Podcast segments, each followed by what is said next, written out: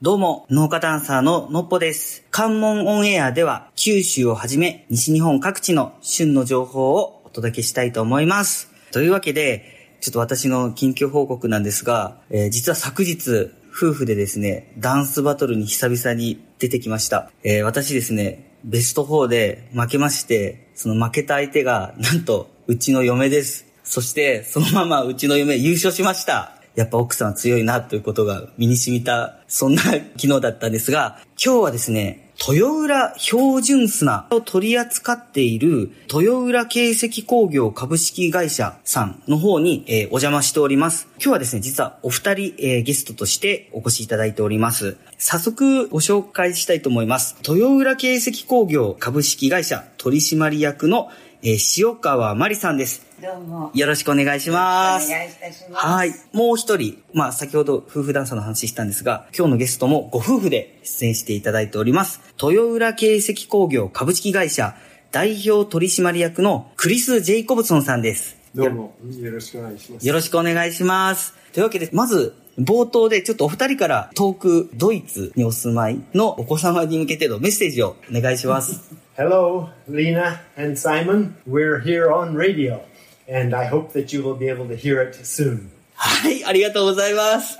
そうなんです。お名前からもわかるように、お二人はですね、国際結婚をされているお二人でございまして、もうこの時点でですね、この豊浦標準砂も気になるんですが、それ以上になんかこれを取り扱っているお二人の情報がとても気になっていると思うんですが、この豊浦形石工業株式会社さんというのは、マリさんのご実家にあたる会社になるんでしょうか？そうなんです。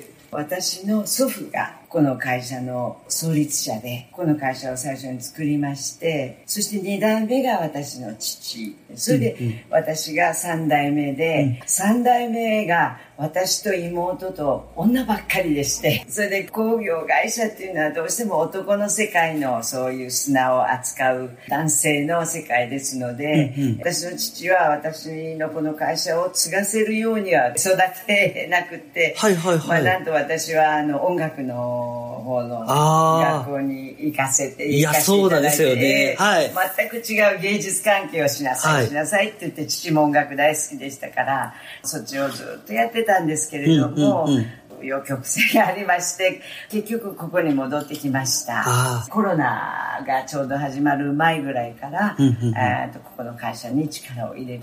そそれで言いながら私も音楽はもうずっと人生やってきましたからそれも、あのやりながらっていうことなんですけど、はいはい。はい、して今一応会社の、えー役員をさせていただいて ありがとうございます。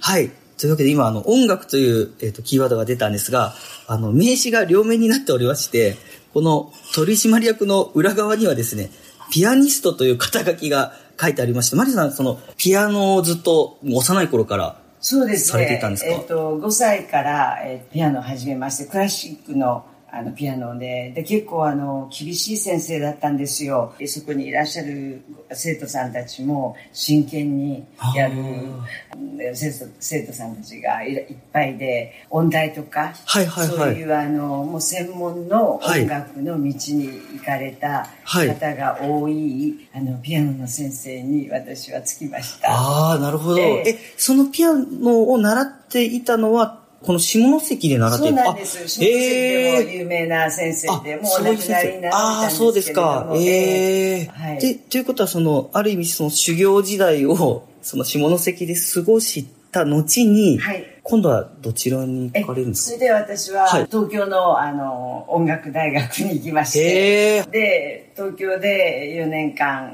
勉強したんですが、はいその後、まあ、主人と出会ったこともあって、その後すぐアメリカに渡米しまして、あはいで、アメリカで音楽の勉強をさせてもらいました。はい。そのクリスさんと出会ったという話だったんですが、出会いは、と、これは、下関なんです。下関なんですよね。ええはい。で私が高校生の時に、はいはいえーとはいバイク、はい。昔はもう本当に女性の園。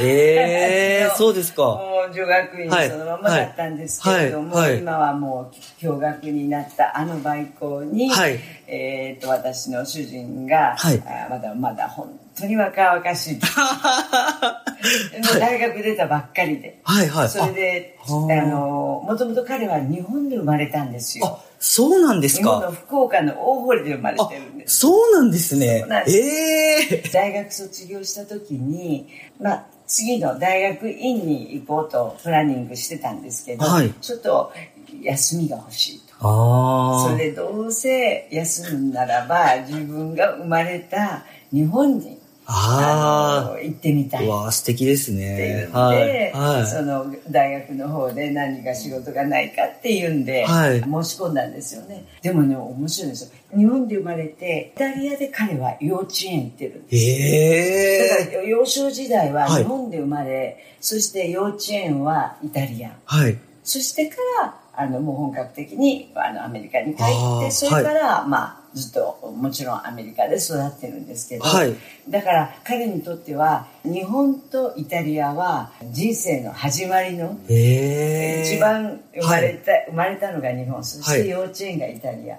でこの2つがとっても気になってて。で大学院に行く前にもはいし休みが取れるならば、はい日本かイタリアに行きたいああ、なるほど。それで学校の方にイタリア日本に仕事がないかって言って2つの国にあのリクエストして仕事を頼んだんです、はい、はい。そしたら日本がはい。来たんですよおなるほれもうちょっとど。待ってたらイタリアも来たかもわかんないですねでも日本が先に来たはい、はい、はい、はそれで、い。はい。あの日本に来るよ。へえ、え、わ、英語の先そうで生です。すかもう英語の先生で十分だからっていうんで、十分だからって言えばあれですけどもあのもういいですよ。それでもうねあの1年日本にいたいから、はい。その英語でいいですって言うんへでーそれでまたバイコは女性ばかりですし 多分喜んだと思いますよ岩栗さんが。女学院でしたからはい。ああ、なるほど。あ、じゃあそこで出会われたっていうそことですうなんです、ね。はい。もう先生とはい生徒でもちろん出会いましたけど、あーいすごいですね。えー素晴らしい出会いですね。え、そのまま、えっ、と、東京の大学の方に、えっ、と、マリさん行かれて、そうですね、はい。えそして、はい。その後、はい。彼は帰ると思ったんですけどはい、も、はい。えっと、バイクはですね、はい。あの日曜日にあそこはキリスト教の学校ですからそうですか。日曜日にはい。バイク内でチャペルがあるんですよ。チャペルがあって、はい。でそこに行きたい人は行ってもいいしそれからそこが行きにくかったら自分の家の近くに教会があったらそこの教会に出席して出席簿のハンコをもらったら、はい。そしたらもうバイコにのそのチャペルに出たのと同じで出席を認めますっていうのがあったんです、はい、はい、はい。で彼はその教会に行ってまして、はいではい。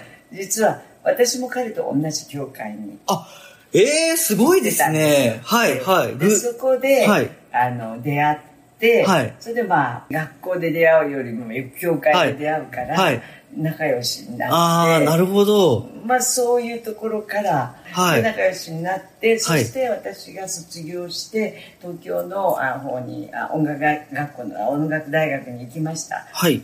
そしたら主人がそこにまた東京にアメリカに帰らないで東京に はい追いかけてってことはああ、ないでしょうけどいやー、いいですね。え えー、素敵ですね。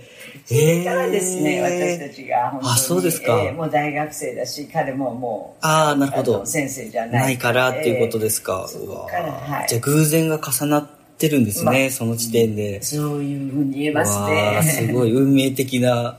へえ。えで、それでその東京を、えー大学時代東京ではい。過ごされて、その後にさっきほども言われてましたけど、渡米される。んですかその後すぐ結婚しました。あ。私大学卒業してからはい。結婚して、あ、そうですか。そして、はい。あの二人でアメリカ行ってそれから大学院に行ったんですよ。あだからちそういうょっとことですか。私の大学を4年間待ったために、はい。大学院が遅くなりましたけれども。あーなるほど。えーへー。そうなんです。すごい。それはその渡米されたのは、そのピアニストとして本格的に活動するために？あのもちろんあの私はピアノを勉強してましたから、はい。本場の西洋文化の中で音楽をやりたいと思ったんですけれども、はい。はい。はい。最初アメリカに行ったら、はい。あまりにも英語がはい。通じなかったんですね、はい。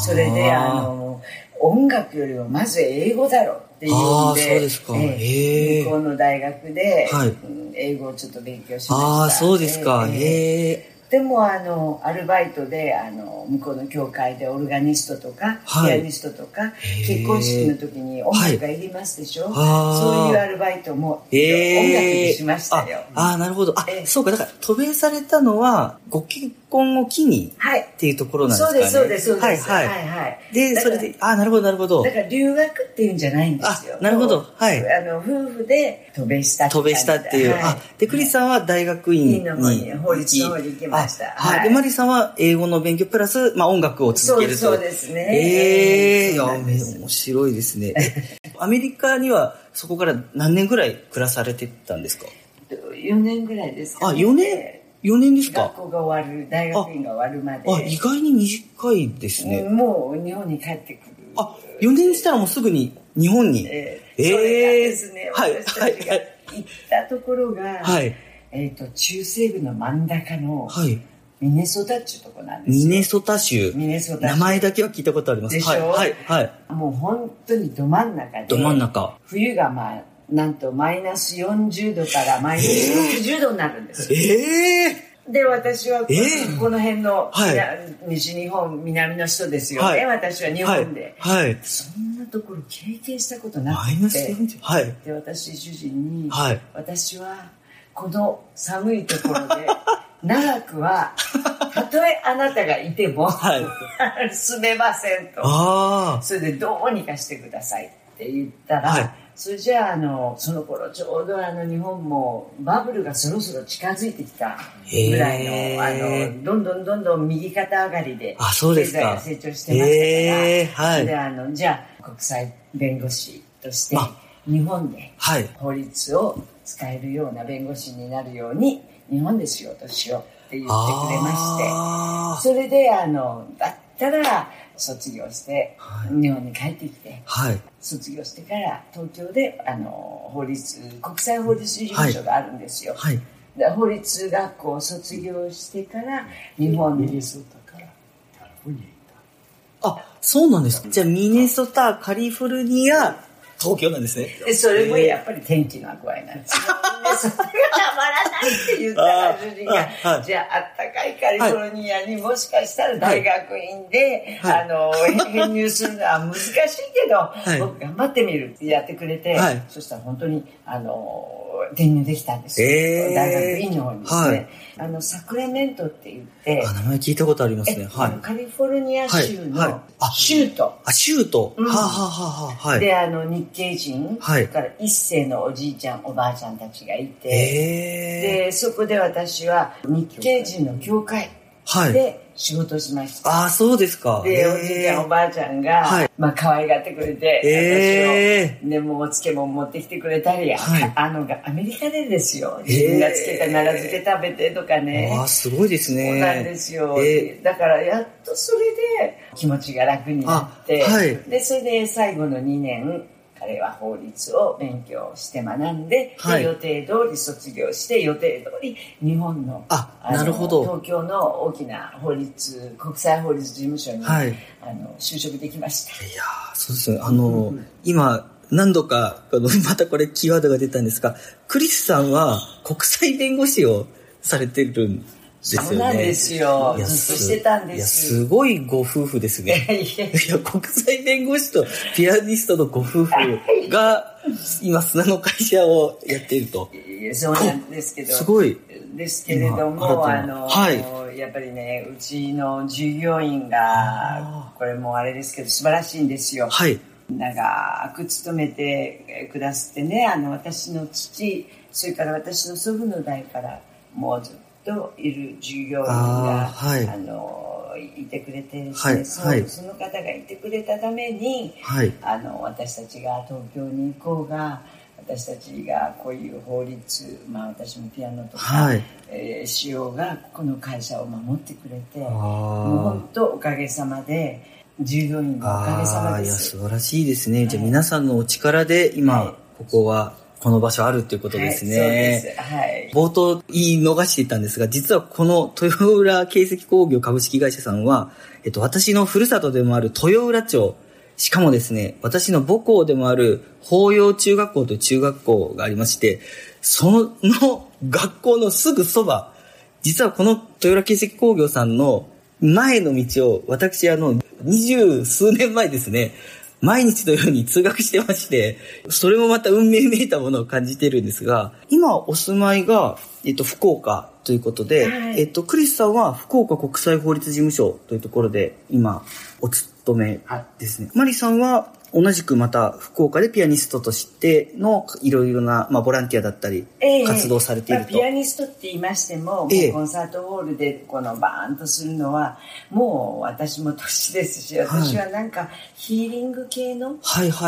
優しいあの、はい。音楽にあのシフトしました。あもそうですか。もうコンクールに出たり、はいはい。もうバンバンとこうすごい難曲を弾くような、はい。ああいう難しいこうあの音楽はもう若い方に。で私はもう私が年になると周り私のお友達も健康にこう具合が悪い具合が出てきたり、はい。それからいろんな悩みいろんなのがお友達でいっぱいいたんですね、はい。ですからあのなんかこうヒーリング音楽それからほっとするような音楽、はい。そういうのにだんだんだんだん傾いてきて、はい。で実は昨日もコンサートって言ったらちょっと大げさですけどうちでお友達の会みたいなのしたんですけどあの優しい音楽をそのたくさん集めて、はい。気持ちが良くなって、はい。こうみんながこうふわーっとする気持ちの曲ばっかりを集めてっていうのが今メインでやってます。ああ、なるほど。ヒーリングがやっぱテーマなんですね、一つの。ええええじゃあ、あの、お家とかで、例えばお二人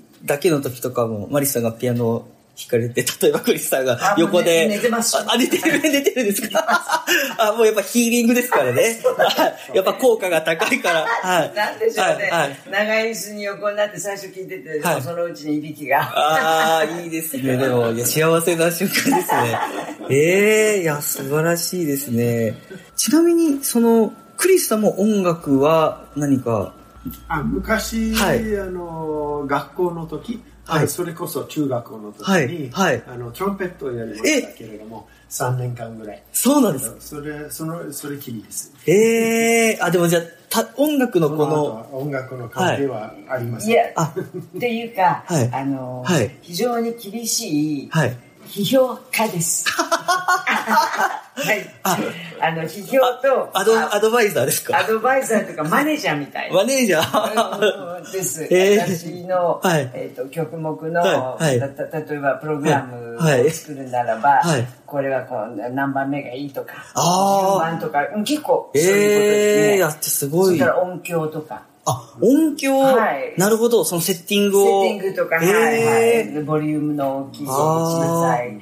それから、今日は上手だった、今日はダメだった、とか、はい。非常に、えーの厳しい評論家です。あそうですか。、はいい。や、でも、そ、それでいくと、あの、実はうちも夫婦でダンスをやってるんですが、ええあの、同じように、まあ、うちはお互いやってるんで、お互いで批評し合います。はい。そうなんですね。はい。それは、ちなみに、あの、ちょっと先輩方に聞いてみるんですが、喧嘩とかにはならないんですか？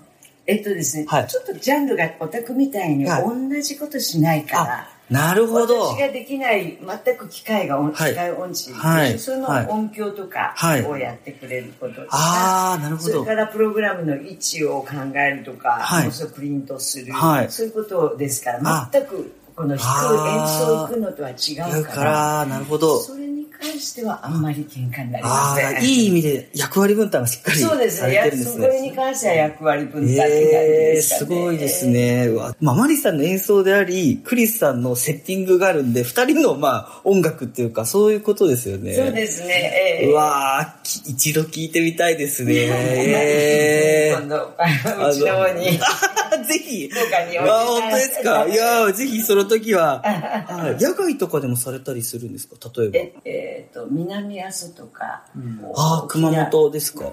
ご存知ですか、はい。大きな野外、あそうですか。素晴らしいコンサートが、へー。あのホールがあったんですよ。あそうですか。もう真ん前が阿蘇で。ええで、あそこは何ですかね、昔、児童館？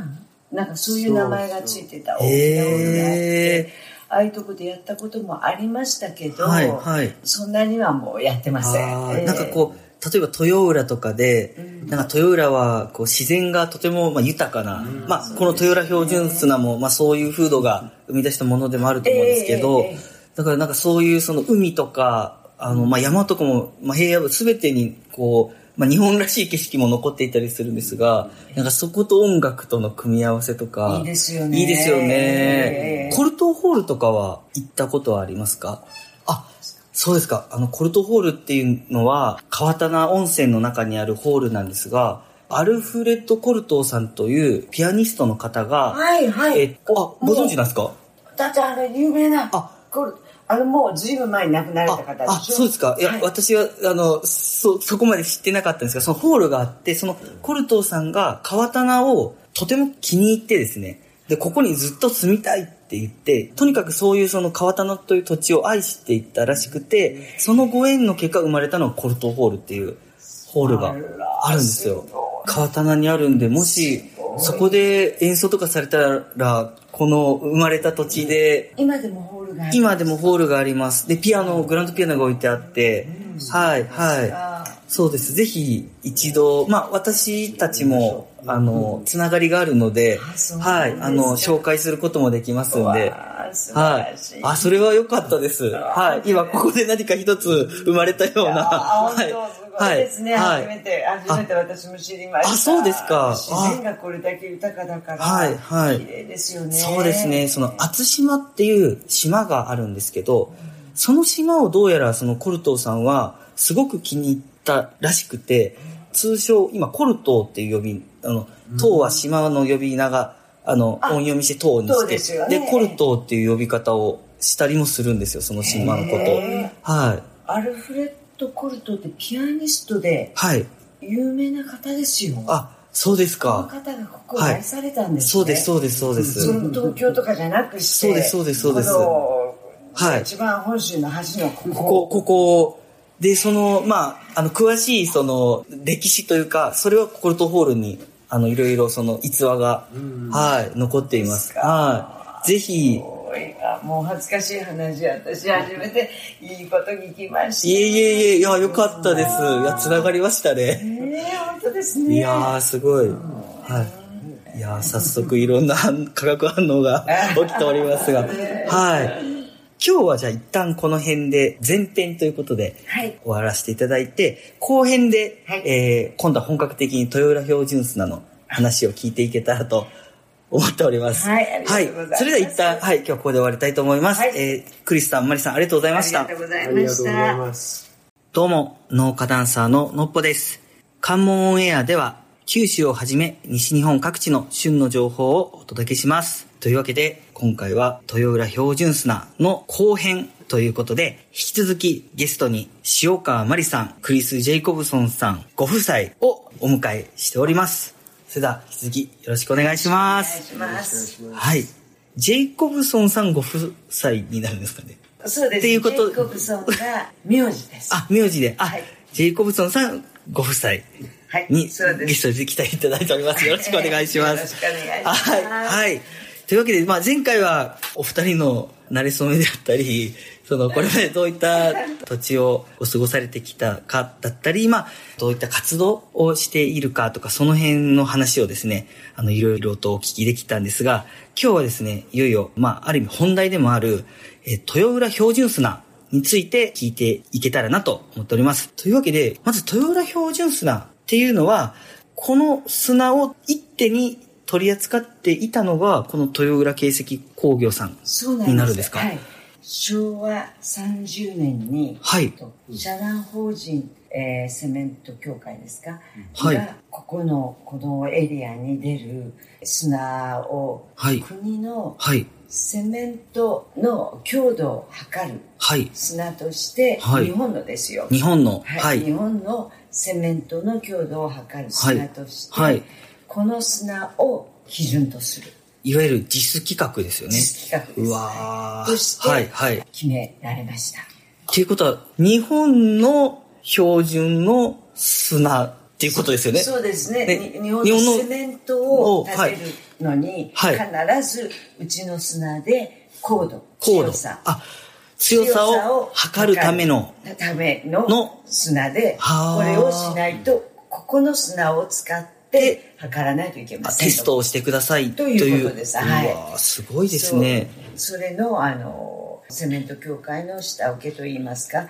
その砂を生産する許可をもらったっていうのがはあ。私の祖父のの時代あ、そうですか30年。昭和30年。はいということは、その昭和30年以降の日本にある、まあ、セメントを使った構造物はすべてこの豊浦標準砂のテストを経て立ってきているということですよね。すすごいですね。それが皆さはいんもう全然はいもうし分かってる方が少なくって、はい有名なセメント会社が日本はたくさんありますよね。はいはいだけど私に言わせていただくならば、はいその有名なセメント会社がはい。えー、とその有名なセメントを作るためにはうちの会社のこの砂の強度を測らないとお宅の会社でセメントは作られなかったんですよっていうことですね。だから重要な材料なんですよね。だけど、はい。はい。目立つこともない。はい。本当にあの、は影役者。あ今縁の下の力持ちと言いますか光に当てる有名にはならなかったんですけどなので、ちょっとお恥ずかしいんですが、まあ私も豊浦生まれ、豊浦育ちなんですが、この豊浦標準砂の話を実はリサーチするまで知らなかったんです。そうなんですよ、はい。たくさんの方がいやそうなんですよね。ないんです。でもこの間ですね山口大学のある教授が、はい。工学部の先生が来られてですね、はい。はい。ここの砂を地質工学はい。ではい。知らない人はいませんっていうぐらい、世界三大砂の一つ世界三大砂。の一つが豊浦砂で、へえ。で一つがイギリスのレイトン・バザード・サンドっていうんですって。レイトンバザード砂。はい、はい砂です、はい。そしてアメリカがオタワサンドっていうんですね。オタワ。アメリカの。はい、へえ。そして日本の豊豊浦浦。すごいですこね。れが三大世です、ええ。教えていただいて。すごいですね。はい、で私もびっくりいたしまいや、した世界三大砂。はい。いや、あの、実はそのインターネットで、豊浦標準砂か、もしくは豊浦砂っていうふうに調べると、はい。大学の研究資料が出てくるんですよね。ものすごい数のええ、すごい使われてるんだなっていうのにちょっと驚きました。そうなんです。ね、ですけどそれは平成9年に JIS が、はい。あの国際基準に変わったって言いましたよね、あはいはい。それ前までは、はい。全国のはい。セメント会社が、はい。うちの砂を使ってましたから、はい。今おっしゃったあの研究はい論文、はい。それから学校やら大学院のラボで使ってるお客さんはですね、そんなにでもなかったんですよね。あ、そうなんですか。セメント会社ががもうメインだったんですか？90あ、90%でした。ええ日本全国の。はいはいはい。だけれども平成9年にその標準砂が変わってから、はいはい研究の方たちがずっと今までのデータが、はい。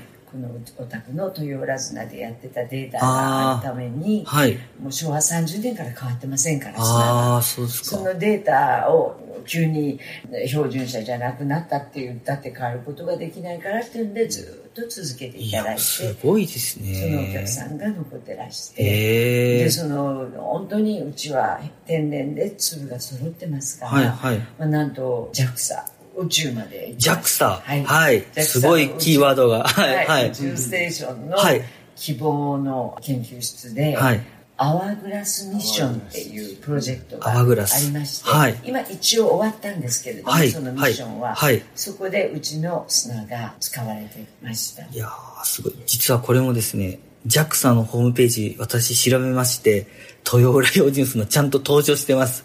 地球の砂っていうことですよね。JAXA さんが、はい。ううちの砂は地球の砂っていうふうにネーミングしてくださすごいですよね。地球の砂ですもんね。規模感が。世界三大砂だったり地球の砂だったり、この規模感がですね、まさかそんな砂がこの豊浦の、しかもなんかあの、聞いた話によると、私が通っていた法洋中学校のグラウンドにも一部その豊浦標準砂が混ざってるんですよね。はい。それがですね、はい、あの、セメント協会がうちの砂をですね、はい、粒を106ミクロン、本当ミクロンの世界なんですけど、はいはい、106ミクロンから300ミクロン、はい、この大きさの粒を、はい、セメント会社の、はい。えー、強度を測る砂の大きさにしてくれって、はい、セメント協会が強度を測るためのああそれを例えばこうなんていうんですかね。こう何か装置でこうここすというか古い木があり古い木があって。こすんです。ええー、今の砂はですね106ミクロンから300ミクロンの砂を作るのに、はい、50%、はい、ほんの何ミリ0.0何ミリなんですけど、はい。はい、ちょっと出るんですよ。300からちょっと出る、はいはいはい、でだけどそれもきちっと300ミクロンまで、はい、104から300ミクロンまでの砂を作るためにですね、はい、約50%の残渣、あ残残った砂。砂が出るんですよ、ね、はいはいはいはい。その残渣が昔やっぱりそのぐらい出たんで、はい、それを前はですね廃車って言って、はい、その人にあげたり。ああなるほど。もうあの、えーと、もうただ同然のぐらいのお金で、皆さんに買っていただいたりしてたんですよね、はいだけどもう立派な砂なんですよ、あの中のクオリティも同じですし、ただちょっとサイズが大きい、はいはいはい、そういうのを多分。法洋中学校さんに。にうちの父があの寄付してました。なるほど。例えばだから50%はそのセメントの方に使うし残り50%の方はそういう地域にこう配るようなことをしていたそういうことですね。そうなんです。えー、中身は同じでも、ただ、そういうことで企画があって、はい、なるほど。ええー、すごい。いや、あの、運動会とかで走ってました。そうですよね。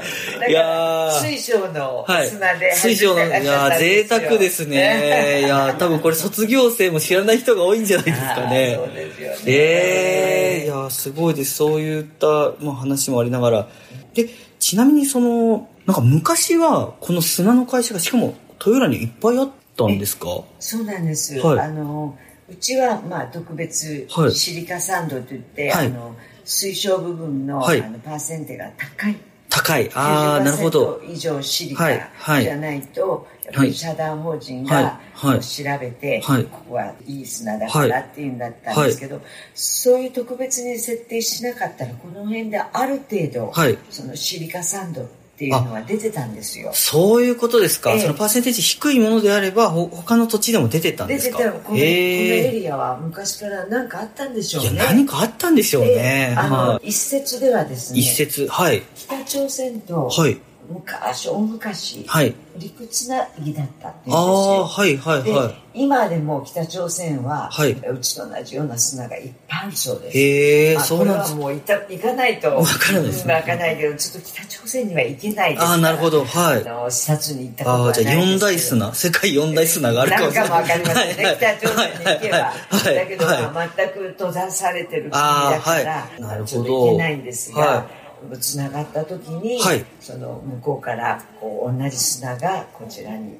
あって、まあ、ちょうど本当ここは朝鮮あの北朝鮮近いですもんね、はいはいはい、あの山陰で、はい、海がなかったら本当ちょっとパズルみたいにつなげようと思ったらつながるから、確かに。そう言われた時には本当あり得ることだなと思って、あじゃあアジアのあある地域でこう見られる特徴のあるこの土質というか、この水晶まで、えー、北朝鮮と陸つなぎだった時は、一つの大陸として同じ砂がこうあったんではないかという説があります。へえ、いや面白いですね。なんかあのお二人話聞くと世界規模で 話がこれ豊浦標準砂っていうのはすごくこう名前で言うとこのピンポイントなようで、先ほどからあの、まあ、北朝鮮もですけど世界三大砂繰り返しになりますけど、あとは地球の砂っていうふうにいろいろな用途で使われてるんだなと。だってあのシリカってってはい。言いましたよね。はい。はい。でまあ、私が簡単に言えば水晶ですって言ったんですけど、あ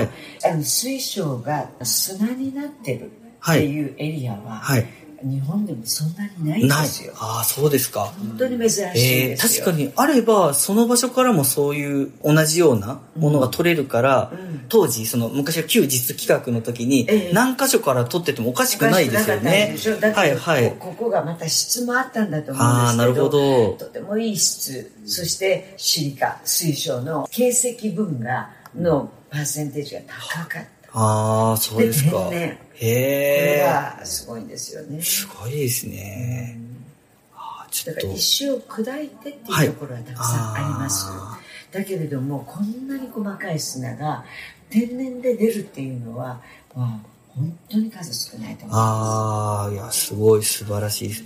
というわけで、えー、豊浦標準砂の、まあ、これまでの話をお聞きしたんですが、今その、要は平成9年から旧実数企画を外れ、今は豊浦標準砂の今度は新しい使い方っていうものを、その今いろいろと発案、発明されているということをお聞きしたんですが、例えば今どういったことをされてるんでしょうか？まずですねこの砂は水晶のパーセンテージがとても多いっていうことが分かりましたんで、はい。水晶を一つの鉱石として見てみたんですよ、はい。ちょっと別の角度から、はい。今まではもう研究材料とか粒ばっかり見てたけど、えー、と水晶っていうのは非常に浄化作用が強い。っはい。ていうことが分かりました、はい。そしてやっぱりすごくいいエネルギー。占いの方が水晶玉をあ確かに使われてますね。はい。それとかあの数珠でうん。水晶の図をはいはい。するっていうのは、はやっぱりその何かのその目に見えない浄化作用それから目に見えないいいエネルギーはいはいというものを放ってるっていう石なんですね。はいはいですからそれのちっちゃな砂の粒を私たちは持ってますから、はいそれならば2つ今商品としてあ、二つ。はい。はい。はい。一つはですね天然の大豆ビーワックスって言って、はいろうそくあ、ろうそく。えはい。はいを。天然のもので作るんです。天然のものでで。はい。あの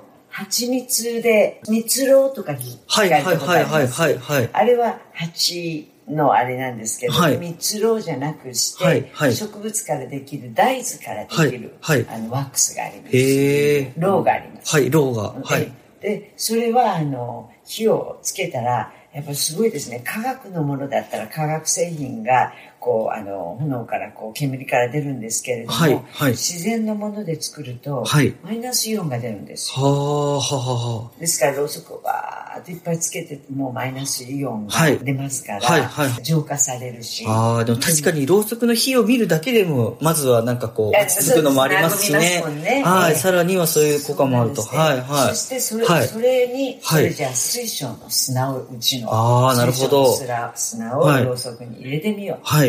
これ大変だったんですよ。どうしてかというと、はい。はい火が出ると普通砂とかかけて消しません？消えますよね。はい。わかります、わかります。火とはい。砂っていうのは相反するものだって、はい。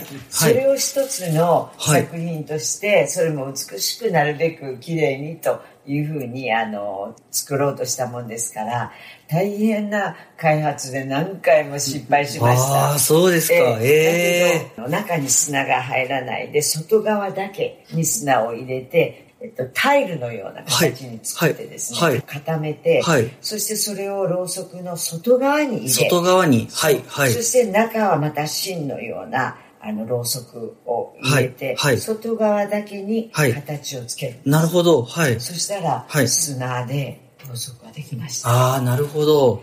ですからマイナスイオンがこう立ち込める砂の上に浄化作用のあるクリスタルサンああ、なるほど。ドを入れてで、ダブルの豪華効果がある。まずはろうろうそくが、まずは一つ。まず一つ、えーそして、はいえーと水晶の砂っていうのはいでまた、それでまた浄化する。はい。っていうのを作ったのと、はい。あとですね、はい。非常にちっちゃな粒ですから、はい。私ね塩枕は、えー、と瀬戸内海の塩で作った方を存じ上げて。るんです。よはい。はい。で塩で枕ができるんなら、はい。うちのクリスタル砂でできないわけはないとああ、思いましてなるほど。はい。クリスタル砂枕クリスタル砂枕。はい。はい。けだから傾斜が90%との傾うわー。あのはい傾斜を英語で言うとクリスタルですからあなるほどえクリスタル砂枕ああ、なこるほど。れをあの9月から販売あ、する9月からも販売をもうする始めるんですねしてます。ええはいすごいですね。大変なんですよ。やっぱはいり布地も、はい。あの気持ちのいい布地はいはいはいはいはい。それから、まあ、あと箱、はいはい。こういうのもポンと送れないから、はいはいはい。した箱とか、はい。そういうことを考えたら、はい。8月いっぱい準備にかかって、はいはいはい。そして9月からとなると。ええこれはその試作されて、実際使用されてたりするんですか？今、ご自宅ええで。私たち毎日今また出てましてええそうですか。ええなんかその使用感とかっていうのはどんな感じですか？あのですねはい。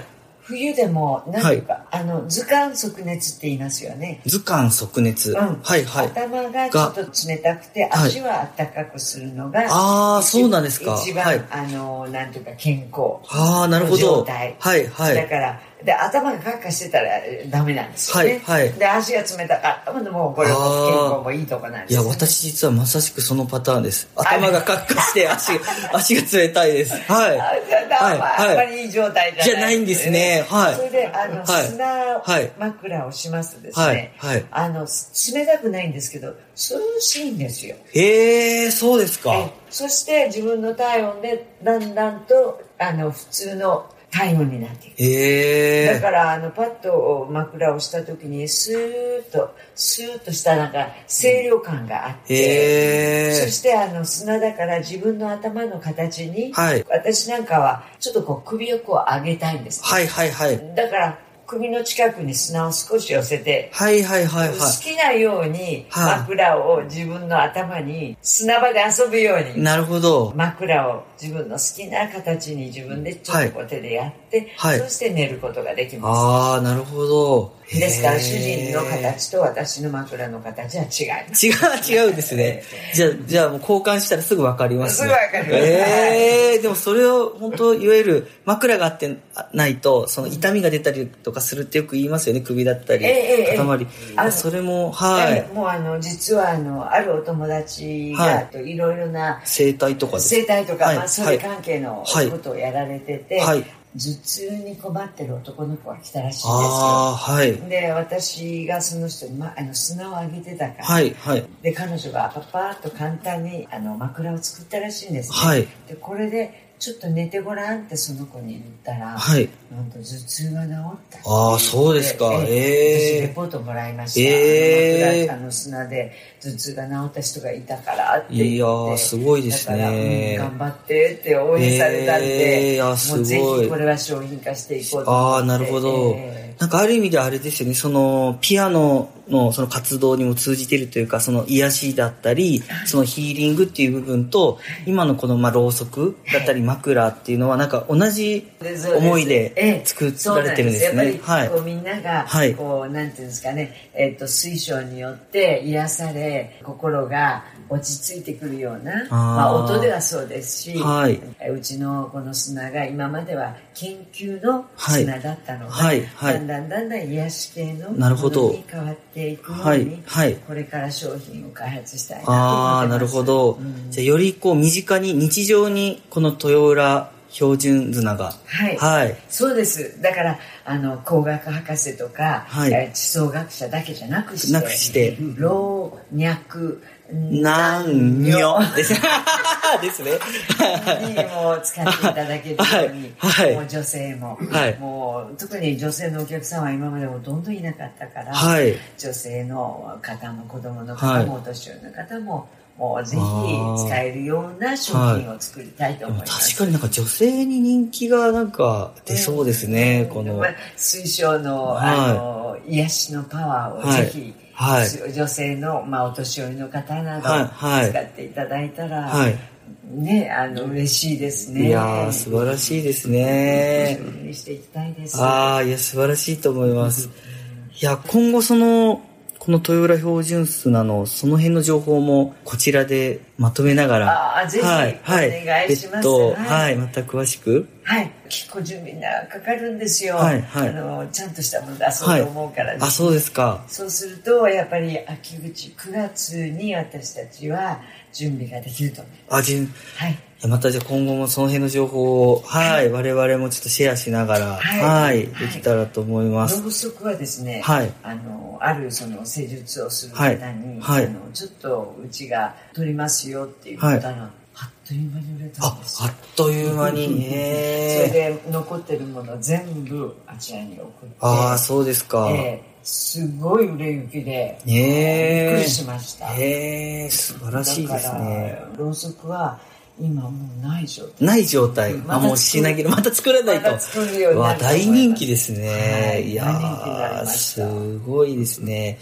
でもこれはまあ、豊良綱っていうのはその無限にあるわけではない資源なんですが、ですはい。その辺も実はこう考えながらされてるんですよねはい、はいこ。こが一番これからはい私たちがどう砂を取るかによって、はい5年のものが10年になったり10年のものが15年になったりこれもう取り方次第です、はい。だからあのもうとにかく乱作しないはい。何でもかんでも取らないはい。でろうそくもそんなには使いませんから、はいはい。今までの研究砂とか、はい。それから建材とかはものすごいんですよ、はい、はい、はい。昔父の時代のなんか、はい。トラックをはい。何台ってはい。もう毎日のように使ってて、この辺の品へー。全部取ってだから今も全くない。あーあ、建材っていうのはた建物建てる時の材料として使って。建材として砂を使ったらもうすぐなくなります、うわーそうですか。ええだからシリカサンド水晶がたくさん入ってる砂を建材として使うって言ったら、はい。よっぽどうん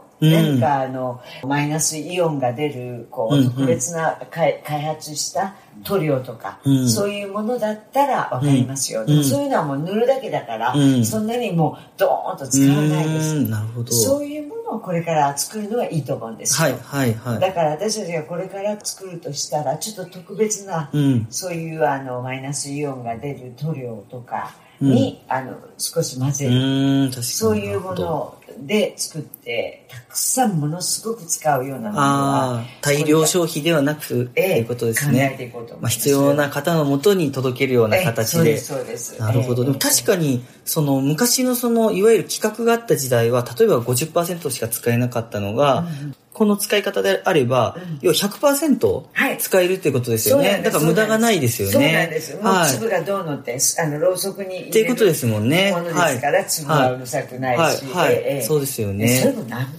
0.0何ミリですよ。ああ、なるほど。見たってわからないですよね。見たってわからないでしょうね。大きさが。はい。ええなるほど。じゃあまあ、その、継続的に持続的にそういった資源を、まあ、使いながら乱作するわけではなく、とにかく必要な方のもとに、はい、の、まあ、癒しですよね。癒しですね。はい。今度は。はなるようにということで、はいはい、今後もいろいろとこう、商品、コンテンツをを開開発発してていくと、はいいうことですね。はいいや素晴らしい取り組みで、はい。ありがとうございますはい。いや、ありがとうございます。というわけで、今回、豊浦標準ズナ、はい。ズナですね。ズナはいズナですズナですね。はいについていろいろと、あの、お話を聞くことができてありがとうございました。ありがとうございます。はい。はい。なんか、最後に何か視聴者の皆さんだったり、もしくは、えっ、と、娘さん に、また何かメッセージがあれば、何かありますか、はい。クリスタありますか？特に特にないありませんか？一番最初に言いましたので、はいそれで結構ですけど。そうですね。ただあの、まあ、これからの日本の近い将来未来についてのみんなの考えがやっぱり自然と一緒に住むことが一番大切ではないかと思いますね。でもう日本の使い方土地の使い方とかはこれまでの分が将来に向かってのどういう生き方をするかということを考えていただきたい。ああ、共存。共存自然との共存ですね共存ですね。ありがとうございます。ねそれが一番大切ないかと。ありがとうございます。最後にとても貴重な、はい、話で。はい。というわけで、はい、今回は、豊浦形石工業株式会社の代表取締役、クリス・ジェイコブソンさん、取締役、ジェイコブソン、塩川真理さんにえーご出演いただきました。ありがとうございましたありがとうございました